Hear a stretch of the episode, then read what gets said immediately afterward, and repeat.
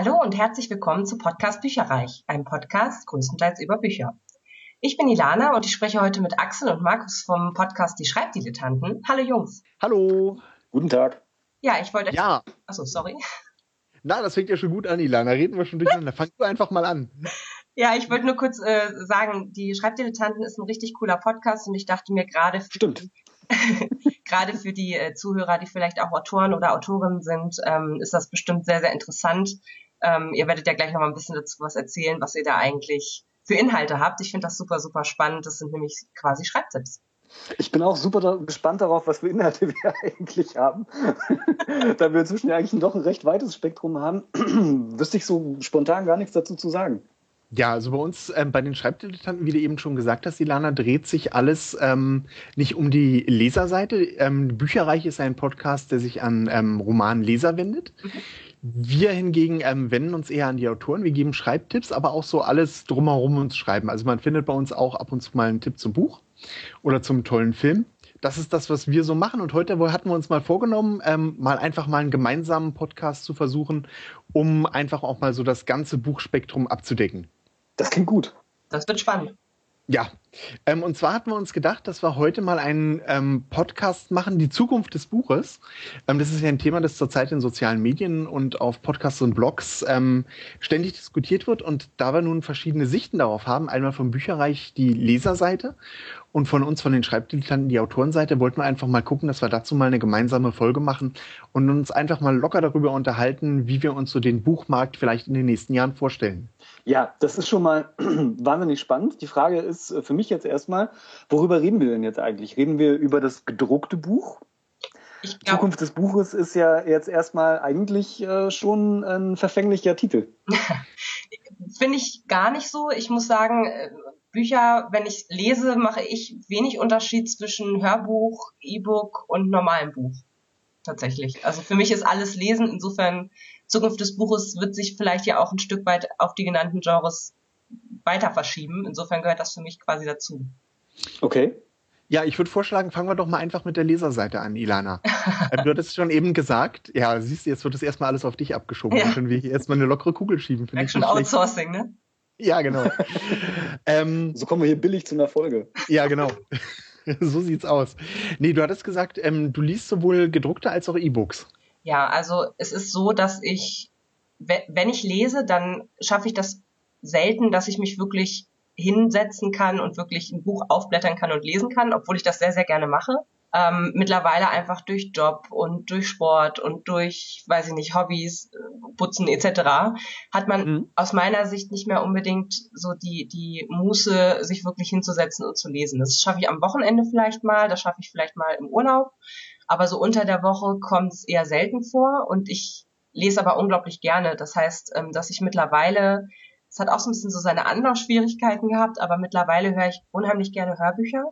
Ähm, Ja. Einfach weil es so praktisch ist, weil, ne, dann gehe ich laufen, höre ich dabei ein Hörbuch. Also nicht die ganze Zeit, nicht immer, aber halt öfter, als ich irgendwie ein Buch mitnehmen kann und das dann lesen kann.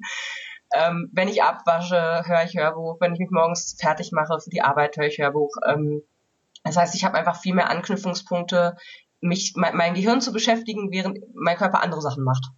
Ja, ähm, Markus und ich hören auch gerne Hörbücher, wobei ich sogar mal bei einem Buch gemacht habe, dass ich das ähm, hatte ich zufälligerweise als Hörbuch und ich habe dann bin auch irgendwie noch ähm, an das E-Book rangekommen, dass ich es also sowohl als Hörbuch als auch, wenn sich die Zeit ergeben hatte, dann als E-Book gelesen habe. Ja, das ist mir auch schon passiert, aber ich mache das dann eher so aus Verzweiflung. Also es gibt Bücher, Ja, genau. äh, bei denen komme ich aus welchen Gründen auch immer nicht dazu, sie zu lesen, möchte sie aber doch ganz gerne oder, oder bin doch ganz gespannt darauf ähm, äh, und dann lese ich sie als, äh, also dann höre ich sie halt eben als Hörbuch. Stimmt. Ilana, ich kenne ja dieses, den Bücherreich-Podcast nun schon ein bisschen aus eigener Erfahrung. Ja.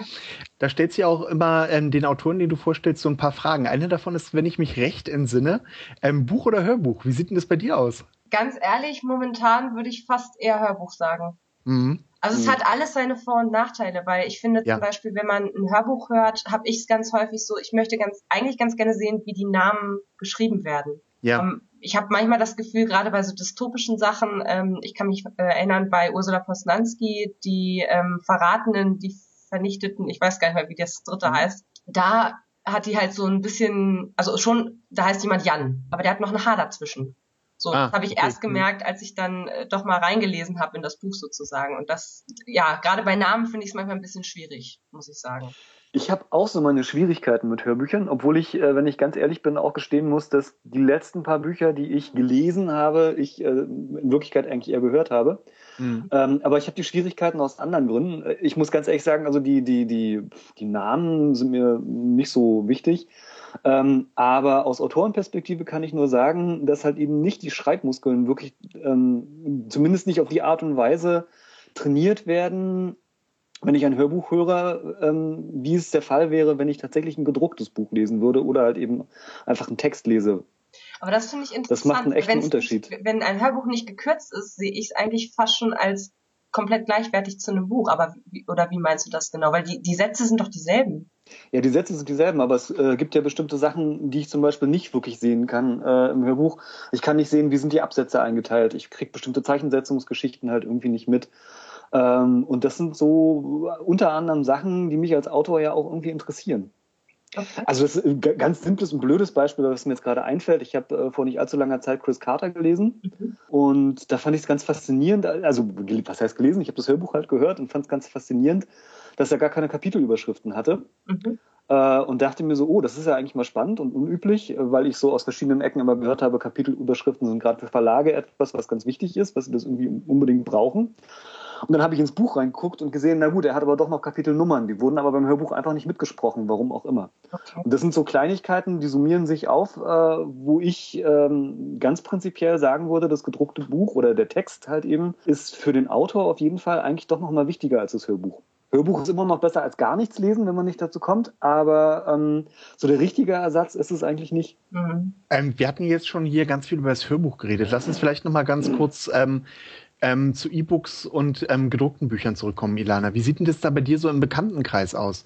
Um mal so ein bisschen das Gefühl dazu bekommen, wie verbreitet E-Books inzwischen sind. Wird da mehr gedruckt gelesen oder E-Book? Und ähm, wie fällt bei dir so die Entscheidung, ähm, lese ich es jetzt gedruckt oder lese ich es als E-Book? Oh, das sind gute Fragen. Also ich, meiner Mutter haben wir auf jeden Fall, zu, also sie ist auch viel Leserin, der haben wir auf jeden ja. Fall zu Weihnachten einen Sony Reader geschenkt, ähm, den sie auch nutzt. Sie hm wenn sie aber mal bummeln geht, dann greift sie dann doch eher zum normalen Buch, weil ne, sie ist irgendwie nicht so so richtig mit mit mal rumstöbern, also es lässt sich halt nicht ablösen irgendwo, ne, dieses dieses Rumstöbern in der Buchhandlung und dann irgendwie was finden, was ganz interessant ist und das dann kaufen halt. Aber sie liest da drauf. Ich finde es besonders gut im Urlaub, wobei ich wiederum jemand wäre, ich würde meinen E-Book wieder nicht unbedingt zum Strand nehmen, weil es entgegen eines Buchs einen größeren Wert darstellt und daher auch eher mm, Blauen ja. führt. Das ist tatsächlich ein Problem, das ich auch sehe, ja. Mm, also würde ich nie machen. Ich, wenn dann, also ich nehme durchaus auch mal ein E-Book wieder äh, mit, wenn ich irgendwie auf Reisen gehe, aber wenn dann meistens eher so in Richtung Hotel oder, also es kommt dann nicht großartig mit mir, also an Strand auf jeden Fall nicht, sagen wir es mal so. Ja. Weil mir da einfach die, die Gefahr zu groß ist. Ähm,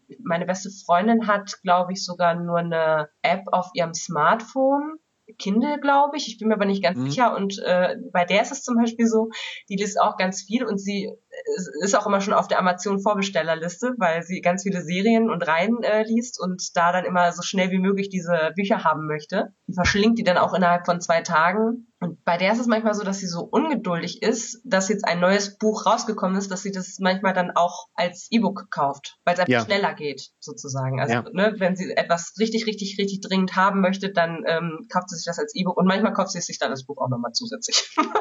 ich, muss, ich muss gestehen, ich muss gestehen, das ist mir auch schon so gegangen. Mhm. Ähm, ich glaube, das war von Dan Wells Partials, als es neu rausgekommen mhm. ist. Das wollte ich so unbedingt super flink haben. Ja. Ich hatte es irgendwie schon eine Weile vorher vorbestellt bei Amazon, dann kam es irgendwie nicht gleich oder halt nicht gleich am ersten Tag, als es gab. Mhm. Oder es gab es als E-Book irgendwie ein paar Tage früher. Ich weiß es nicht genau. Auf jeden Fall habe ich es mir dann auch noch mal als E-Book geholt. Mhm. Also mhm. bei, bei mir ist es eher so, also gerade mit dem Überlegen, wann, wann lese ich ein E-Book und wann ein normales Buch.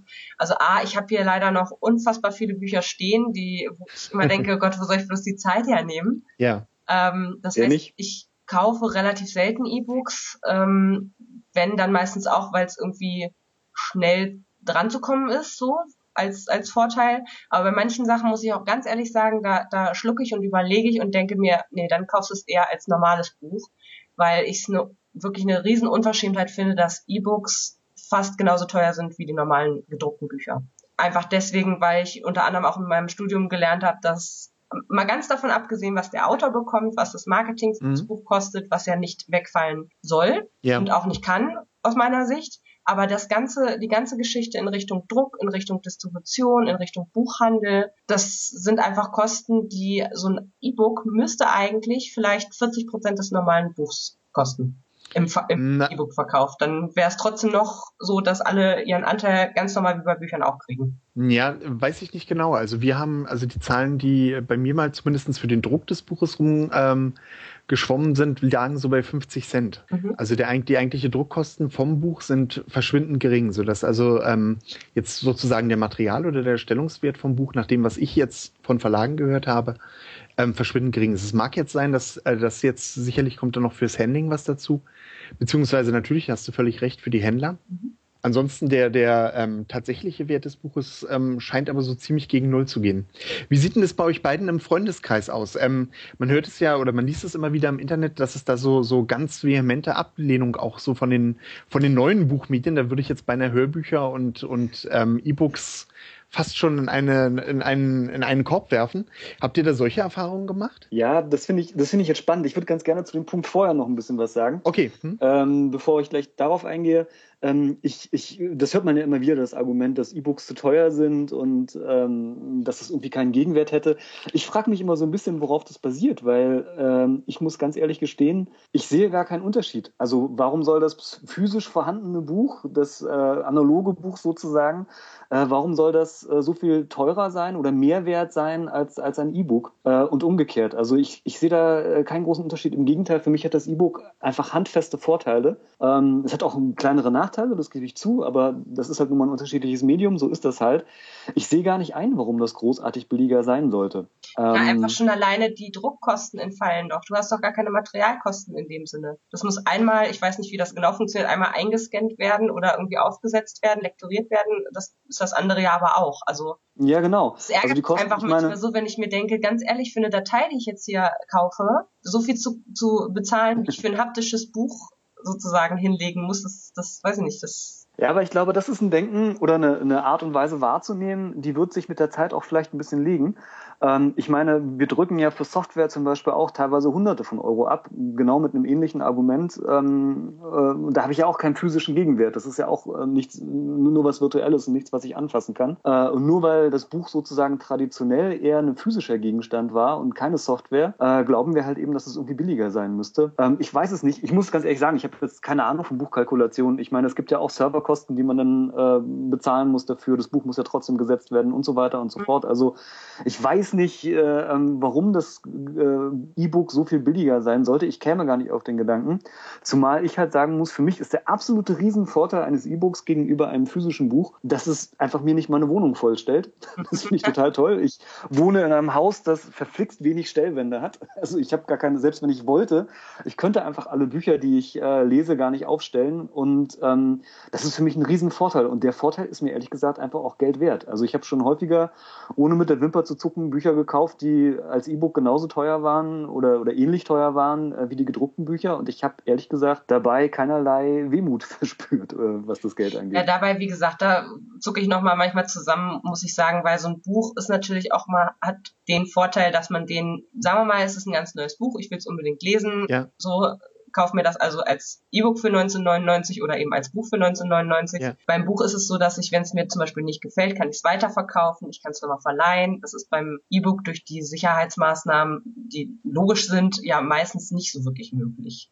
Das stimmt. Dafür hat es wieder für mich den Vorteil, dass ich ähm, wesentlich längere Leseproben genießen kann und ich mir eigentlich immer relativ sicher bin, dass ich ein Buch auch wirklich haben möchte, bevor ich es kaufe, ähm, was ich ehrlich gesagt beim gedruckten Buch nicht so mache. Aber das ist natürlich eine persönliche Sache. Andere Leute stehen halt gerne im Laden und lesen dann Ewigkeiten drin rum. Ich finde es ich find's in der Familie ganz nett. Ich erinnere mich noch, als, ich glaube, der fünfte Harry Potter war es, rausgekommen ist. da waren, äh, war unsere Familie gerade im Urlaub in Dänemark. Mhm. Und da haben wir uns dann das Buch mehrfach gekauft, weil es halt jeder irgendwie lesen wollte. Und das ist natürlich, das ist natürlich bei E-Book-Readern, wenn man da ein gemeinsames Konto hat, ähm, geht es natürlich, wenn dann jeder so seinen eigenen E-Book-Reader hat. Aber ich glaube, das mit dem Preis ist auch eine Geschichte, wo es in der nächsten Zeit noch Veränderungen geben wird. Wenn ich, ich glaube, in Amerika ist das, äh, ist es schon ja, gang und gäbe, dass da die Bücher doch ein ganzes äh, Stück billiger sind. Ja, ähm, hier in Deutschland scheint es noch ein bisschen anders zu sein, zumindest soweit wie ich das beobachtet habe. Das ist ein Riesenthema, da spielt ja die Buchpreisbindung auch noch eine Rolle und so weiter und so fort. Ähm, das da genau aufzubohren, das werden wir heute nicht schaffen. Du hast aber eigentlich nach was ganz anderem gefragt, Axel. Du hast danach gefragt, wie es im Bekannten- und Freundeskreis ja. ist. Und da finde ich es super spannend, dass ähm, bis auf ganz wenige Ausnahmen äh, ist es tatsächlich so, dass es bei mir im Bekannten- und Freundeskreis und auch unter meinen Verwandten, egal in welcher Altersgruppe, also wirklich durch die Bank weg, äh, es ganz große Skepsis gegeben hat bei allen, was E-Books angeht. Alle haben erstmal gesagt, nee, kann ich mir gar nicht vorstellen und oh, überhaupt, da fehlt doch was und la la la. Und inzwischen ähm, gibt es eigentlich fast niemanden mehr in meinem engeren Bekanntenkreis, der keine E-Books liest. Wie sieht das bei dir aus? Ja, entschuldige. Diese sogar halt viel lieber liest äh, als, ähm, als halt eben gedruckte Bücher. Das wollte ich eigentlich nur sagen. ja. Wie ist es bei dir, Ilana? Teils, teils. Also ich spreche jetzt auch mal, beispielsweise ich bin bei einem äh, Buch, bei einer Buchcommunity angemeldet, die heißt Lovely Books. Ist bestimmt ja. ein oder anderen bekannt. Und ähm, ja. Und äh, da ist es, da wird auch häufiger mal drüber diskutiert. Ich bin da zum Beispiel mhm. ähm, Administratorin oder Mitadministratorin von einer Gruppe, die so Monats-Challenges macht, also so eine Subabbau-Challenge. Äh, macht übrigens sehr viel Spaß. Und äh, da haben wir auch halt äh, entsprechend für Hörbücher, für E-Books, für normale Bücher verschiedene Punkte, die man dann eben eintragen kann, beziehungsweise mhm. eben die Möglichkeit, alles drei eben als vollwertiges Buch sozusagen einzutragen. Und da wird auch ab und zu mal so ein bisschen diskutiert, wie findet man das denn und so weiter. Und es gibt viele, viele, viele, die sagen, nee, also was anderes als das wirkliche, richtige Buch, das kommt mir einfach nicht in die Tüte. Ähm, es riecht so gut, es fühlt sich so gut an, ich brauche das irgendwie. Ähm, dann gibt's wieder welche, die sagen, ja, also wenn dann, also sagen wir es mal so, E-Books sind, glaube ich, schon auf einem besseren Vormarsch als Hörbücher. Weil da muss man einfach ein Stück weit für geschaffen sein, möchte ich es mal nennen.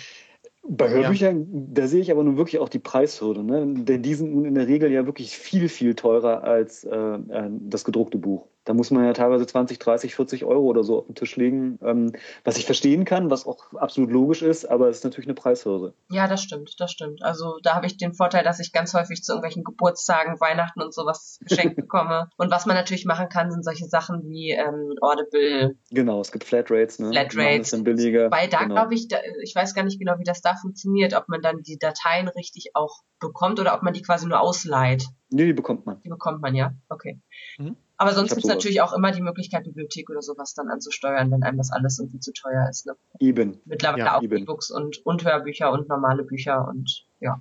ja. Nee, also es ist echt total gemischt. Ich glaube, das, das wird kommen. Ich glaube aber, dass nicht alle auf den Zug aufspringen werden. Bücher allgemein sehe ich auch nicht, dass die irgendwann mal komplett verschwinden, weil ich glaube, die Leute haben, also wenn man mal von dem Fernsehtrend ausgeht, mhm. da geht's ja immer mehr in Special Interest Richtung, das heißt Netflix oder so oder irgendwelche Amazon, weiß ich nicht, Prime oder wie das da heißt oder DVD oder wie das da, ich weiß gar nicht genau, wie das konkret heißt, aber dass die Leute Amazon Instant Video, aber ich will keine Werbung machen. Ja, genau.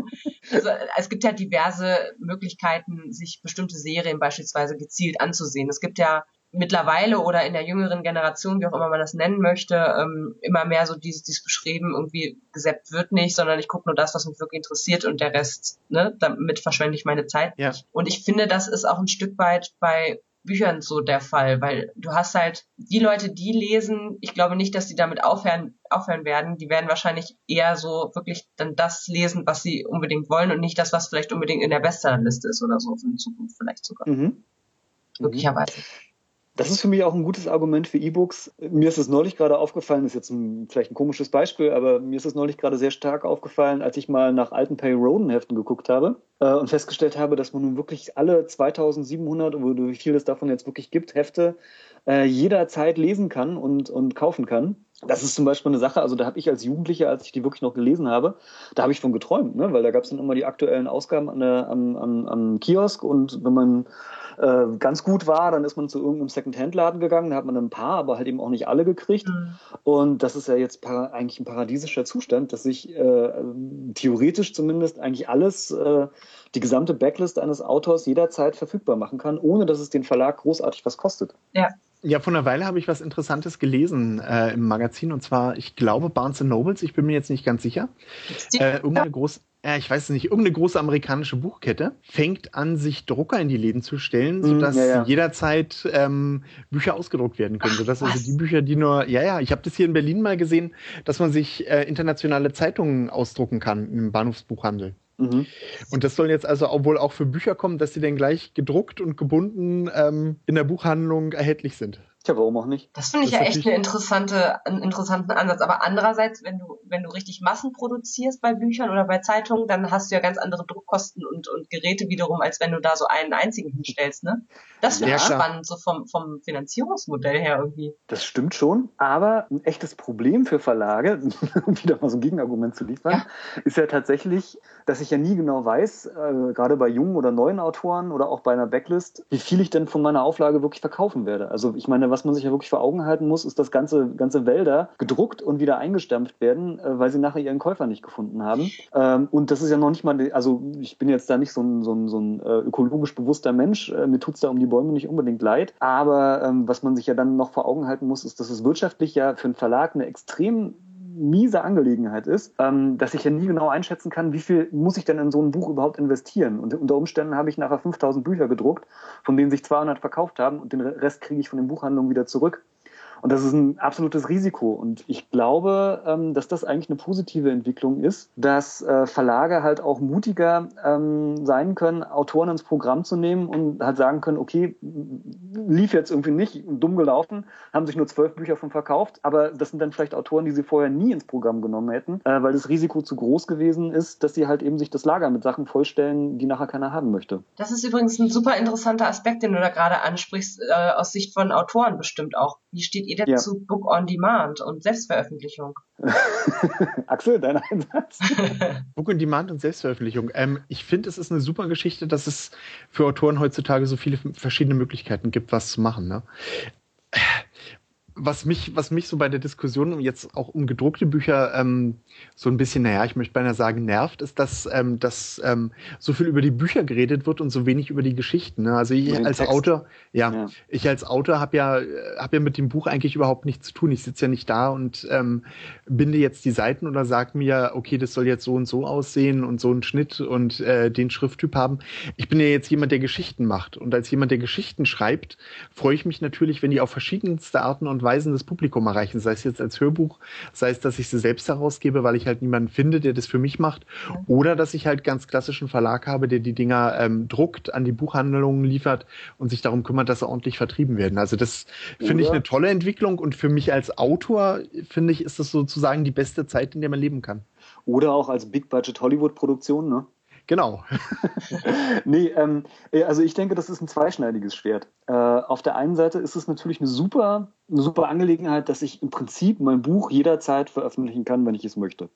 Weil, das finde ich als Autor wirklich toll. Weil so als Leser muss ich sagen, ich vertraue schon noch eher, also ich, ich habe so ein bisschen das, das Gefühl, dass häufig die Ausnahmen bestätigen die Regel, dass häufig die selbstveröffentlichten Bücher nicht ganz so gut sind wie das, was von Verlagen teilweise veröffentlicht wird. Ja. Wie gesagt, Ausnahmen bestätigen die Regel, aber es gab schon so zwei, drei Sachen, wo ich beispielsweise angeschrieben wurde und mir ein Rezensionsexemplar äh, zugeschickt wurde, was eben selbst verlegt wurde und ich habe das gelesen und dachte so, oh Gott, kein Wunder, dass, also sorry, aber das ist jetzt böse, aber kein ja. Wunder, dass dafür kein Verlag irgendwie bereit war, weil das ist einfach. Ja, ja. Das ist aber auch das große, also das, deswegen meinte ich, es ist eine zweischneidige Sache. Ne? Es ist das ganz große Problem und das ist auch eine Sache, die ich persönlich als Autor äh, auch spüre und wahrnehme ich weiß eigentlich gar nicht als Autor, wann mein Buch wirklich reif für die Veröffentlichung ist. Also ich kann da lange dran arbeiten und viel dran feilen und irgendwann meine ich halt, es ist vielleicht fertig. Aber gut, fertig sind Bücher nie. Das ist auch nochmal Du meinst, irgendwann, hat, irgendwann nervt es so, das Überarbeiten, dass man keine Lust mehr hat und sagt, dieses Buch ist jetzt fertig. Richtig, das ist der entscheidende Punkt. Bin ich mit dem Buch jetzt fertig, weil ich keine Lust mehr habe, daran zu arbeiten, oder bin ich damit fertig, weil ich wirklich an dem Punkt bin, dass das Buch veröffentlichungsreif ist? Und das kann ich alleine eigentlich gar nicht wirklich entscheiden, bin ich jedenfalls persönlich der Ansicht. Und ja. deswegen finde ich, ist Self-Publishing so eine heikle Angelegenheit. Äh, Im Prinzip ist es ja auch so eine Art Outsourcing von Kosten. Ne? Also ich muss ja dann als Autor plötzlich anfangen, mir Gedanken über das Lektorat, über das Cover, über den, den Satz und so weiter und so fort, über alles zu machen. Und das sind alles Aufgaben, mit denen ich normalerweise überfordert bin äh, oder die mich halt eben dann sehr viel Zeit, Energie, Geld und Kreativität kosten, die ich normalerweise in Schreiben investieren könnte. Und das ist, das ist diese, diese zweischneidige Sache. Ne? Also auf der einen Seite ja, super Entwicklung, ich kann mein Buch jederzeit veröffentlichen, ohne Hürde, das ist toll einerseits. Andererseits, ähm, es führt dazu, und das, ja, du sagst schon, Ausnahmen bestätigen die Regel, aber ähm, es führt dazu, dass halt eben auch eine Menge Schrott im Endeffekt auf dem, auf dem Markt erzeugt, was ich ja den jeweiligen Autoren, die ihr Buch dann gerne veröffentlichen, gar nicht, äh, gar nicht übel nehme, sondern es ist halt eine Schwierigkeit. Also das ist für mich der Grund, warum ich bisher vom Self-Publishing wirklich zurückgeschreckt bin. Ich, ich weiß gar nicht, wann mein Buch veröffentlichungsfähig ist woher soll ich das als Autor selber wirklich wissen? Wenn jetzt zehn Leute bei mir im Bekanntenkreis sagen, Mensch, das Buch ist toll, äh, das ist, glaube ich, ein schlechter Punkt. Und ähm, da würde ich persönlich gerade als Autor auch noch dem Urteil von äh, Agenten oder Verlagen trauen, die dann sagen, okay, das Buch ist jetzt wirklich veröffentlichungsreif, das nehmen wir. Ähm, weil die einfach wissen, wie läuft der Hase, ähm, ähm, wie sieht's auf dem Markt aus und halt eben auch die entsprechenden Kompetenzen bei, weiß ich nicht, Spannungsaufbau, Sprache und so weiter und so fort haben, um zu beurteilen, dass das Buch auch wirklich fertig ist. Wie ist denn das ähm, vom Geldverdienen her? Verdient man prinzipiell mit selbstveröffentlichten Büchern, wenn sie denn gut laufen, prozentual sozusagen mehr, als wenn das über einen Verlag gehen würde? Ja, ja, ne? Also prozentual, das ist immer, aber das ist auch wieder so diese zweischneidige Sache. Ne? Also äh, äh, die meisten Plattformen, auf denen man Bücher selbst publizieren kann, locken ja mit wesentlich größeren Gewinnspannen, als der Verlag sie mir anbietet. Ne? Also da sind ja dann, weiß ich nicht, 40, 50, 60 Prozent oder so. Von den Erlösen darf ich dann behalten und beim Verlag ist es äh, in der Regel irgendwo im einstelligen Prozentbereich, wenn ich mich nicht irre. Ähm, das ist natürlich ein riesiger Unterschied. Einerseits. Andererseits, ja, ohne entsprechende Werbung, ohne das Budget von einem Verlag, der mich da halt erstmal in irgendeiner Weise publik macht, äh, ohne dass ich in den entsprechenden Katalogen auftauche, werde ich nur sehr, sehr wenige Chancen haben, überhaupt Buchverkäufe zustande zu kriegen. Ne? Ja. Nur weil mein Buch bei Amazon irgendwo in der Liste steht, heißt es noch lange nicht, dass es sich auch verkauft. Ja. Und ich habe nichts davon, wenn ich bei Amazon auf Verkaufsrang 200.000 bin oder so ähm, da habe ich gar nichts von, weil kein Mensch mein Buch findet. Und dann nützt mir auch die wahnsinnig große Gewinnspanne ja rein gar nicht, ähm, äh, weil halt äh, von 20 Euro, die ich dann verdient habe, sind 40 Prozent immer noch wesentlich weniger als die 5 Prozent von den 10.000 Euro, die ich unter Umständen verdient habe. Ne? Also das ist halt ein ganz großes Problem bei der ganzen Geschichte. Sehe ich auch so. Also ich glaube, ähm, wenn man das Glück hat, dass sich ein Buch gut verkauft, ist es eigentlich auch egal, ob man beim Verlag ist Richtig. oder ob man das als Self-Publishing-Autor macht. Da verdient man so oder so. Spannend ist es halt der mittlere und der untere Bereich. Ne? Ja, ähm, was meint ihr denn? Wird es, ähm, wird es in ein paar Jahren überhaupt noch gedruckte Bücher geben? Das ist ja so die Frage, die immer so, die wir vielleicht so als Abschluss hier nochmal bringen können und die ja so im, auch immer durch die sozialen Medien und durch die Foren geistert. Ich wollte gerade sagen, das ist das, worauf ich dachte, dass das eigentlich irgendwie hinausläuft, das Thema hier. Ähm, Na, wir haben also, uns da langsam vorgetastet, würde ich mal sagen. Eine halbe Stunde Tipp, später sind wir dann auch endlich mal beim Thema. Genau. ja, genau. Ähm, also mein Tipp ist äh, nein. Ich denke, das gedruckte Buch hat eigentlich keine wirkliche Zukunft. Ähm, ich denke, äh, also ich sehe keinen Grund, warum das Buch einen anderen Weg gehen sollte, als es in der Musikindustrie oder im, äh, in der Filmindustrie üblich wäre. Ich gebe auch der DVD keine, äh, keine große Lebensdauer mehr oder der Blu-ray meinetwegen. Das ist mir in dem Fall eigentlich egal. Also ich denke, ein physischer Träger äh, für eine Geschichte wird auf lange Sicht einfach aussterben. Ich denke, das Hörbuch hat eine Zukunft. Äh, ich denke, das E-Book hat wirklich eine Zukunft. Und das gedruckte Buch wird irgendwann, wie die Vinylplatte halt, ein, ein Dasein für Spezialisten fristen, die das halt irgendwie haben wollen. Ich denke, dass Bibliotheken noch sehr, sehr lange so funktionieren werden, dass sie gedruckte Bücher aufbewahren. Ähm, äh, und es wird bestimmte Bibliotheken geben, wie halt die Nationalbibliotheken, die immer äh, noch gedruckte Exemplare aufbewahren werden. Ob die tatsächlich im großen Stil dann von Verlagen gedruckt werden oder ob man sich irgendwann in Zukunft äh, sein, sein eigenes Buch halt eben äh, via Print on Demand irgendwo bestellt, äh, weiß ich nicht. Aber ich denke mal, auf lange Sicht wird das E-Book der Haupttextträger werden. Ilana, wie stehst du dazu? Hm, auf lange Sicht vielleicht schon. Äh, wird spannend werden, wie lange das dauert. Da, ne, so, ich glaube, in nächster Zeit ist es erstmal kein Thema. Also es gibt so viele Leute, die noch total buchverrückt sind und wie gesagt, auf lange Sicht könnte ich es mir vorstellen, muss nicht sein, kann aber ja, mal gucken. Ja, ich denke, ich denke, die Wahrheit liegt irgendwie so ein bisschen dazwischen. Wir haben, Markus und ich haben da auch schon oft drüber diskutiert. Bisher war er da eigentlich ein bisschen skeptischer als ich.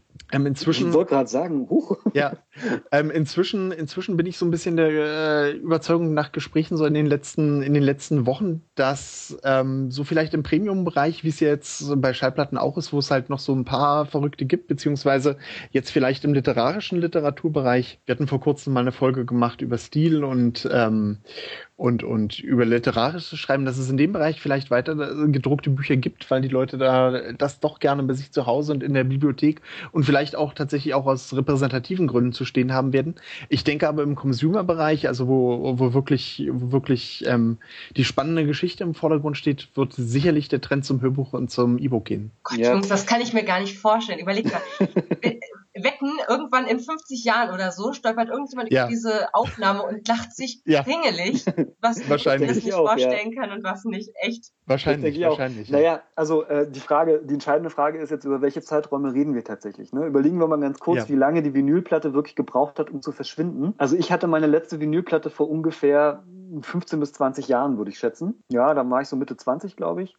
Ähm, ja. Und so die Hochzeit der Vinylplatten, da war ich noch so Teenager, also irgendwie 18, 19 Jahre alt und da standen schon dann Vinylplatten und CDs parallel in Läden und es ging meiner persönlichen Wahrnehmung nach ehrlich gesagt verflixt schnell, dass die Vinylplatten dann verschwunden sind und ähm, auch heute ist es ja gar nicht mehr so leicht, noch einen Plattenspieler zu kriegen oder so billig. Also ich denke mal, das ist jetzt ein Prozess, der hat 20, 25, lass es 30 Jahre sein, eingesetzt und äh, dieser Träger ist einfach äh, verdrängt worden. Ich glaube, da Entwicklungen immer schnelllebiger werden, es wird keine 20 bis 30 Jahre dauern, bis das Buch tatsächlich als gedrucktes Buch im Großen und Ganzen verschwunden ist. Ich würde einfach vorschlagen, wir treffen uns in fünf Jahren nochmal und dann machen wir hier nochmal eine Folge und schauen hier nochmal und schauen nochmal zurück, Status was sich in den letzten fünf, Tagen, fünf Jahren getan hat. Wahrscheinlich, wenn er die Bücher direkt ins Gehirn projiziert. Wir werden sehen. Das wäre natürlich auch eine Möglichkeit, ja. Ich bin gespannt. Okay, dann würde ich vorschlagen, lassen wir es für heute genug sein. Wir haben 40 Minuten, wenn ich das richtig sehe, so über das Buch, wie es in der nächsten, wie es sich in der nächsten Zeit entwickeln wird, ähm, wie jetzt der Stand ähm, zwischen Buch, E-Book und Hörbuch ist, ähm, geredet, einen kurzen Ausblick darüber gegeben, was wir uns in der Zukunft vorstellen können. Ja, und dann schauen wir einfach mal. Ich würde mal sagen, wir gratulieren allen, die es bis ganz zum Schluss geschafft haben. Ja. Also so langweilig fand ich uns nicht. Ähm, ich bin aber auch super gespannt. Ich meine, das Thema ist jetzt, äh, jetzt äh, ja eigentlich auch überall in aller Munde oder zumindest in Blogs und Foren und äh, Zeitungen und Zeitschriften immer wieder angesprochen. Ich bin super gespannt, was wir für eine Resonanz kriegen in unseren jeweiligen Blogs. Die Folge wird ja, wenn ich das jetzt richtig verstanden habe, sowohl bei Bücherreich als auch bei uns erscheinen. Ja. Ne? Genau. So ist ähm, geplant. Vielleicht kriegen wir sozusagen ja sogar eine Crossover-Diskussion irgendwie hin. Mal schauen. Ich bin da jedenfalls sehr gespannt, was unsere Hörer äh, zu diesem ganzen Thema meinen und freue mich da auf Kommentare. Genau, und wir packen bei uns auch natürlich die Links in die Shownotes rein, sodass ihr auch Bücherreich findet und schaut da mal vorbei. Das ist ein toller Podcast, den ich gerne höre. Ähm, sicherlich auch für jeden Autoren total interessant. Ja, mich hat die Sebastian Fitzek-Folge absolut begeistert. Oh, Dankeschön. genau. Heimliche Hörer hier. Ja, ich höre euch auch immer zu und finde das auch total spannend, das mal aus einem anderen Blickwinkel sozusagen vom, ja, vom Autoren selber sozusagen zu hören. Ähm, was da alles so beachtet werden muss, was man als Leser manchmal auch gar nicht so merkt. Ja, okay. Echt spannend. Dann hören wir uns auf unseren jeweiligen Podcasts demnächst wieder. Bis dann. Tschüss. Tschüss. Tschüss. Informationen zu allen Büchern, über die wir heute gesprochen haben, findet ihr auf unserer Website www.bücherreich.net mit UE bitte. Ihr könnt dort oder auf Facebook unter www.facebook.de slash podcastbücherreich in einem Wort durch und auch mit UE mit uns in Kontakt treten. Unsere E-Mail-Adresse lautet bücherreich.gmail.com, wieder mit UE. Und wenn ihr diesen Podcast über iTunes abonniert habt, würden wir uns riesig freuen, wenn ihr uns eine 5-Sterne-Bewertung hinterlasst. Dies ist ein privater Buchpodcast, in dem wir nur unsere eigene private Meinung wiedergeben. Wenn uns ein Buch oder Hörbuch kostenlos zur Verfügung gestellt wird, kennzeichnen wir es entsprechend auf unserer Website.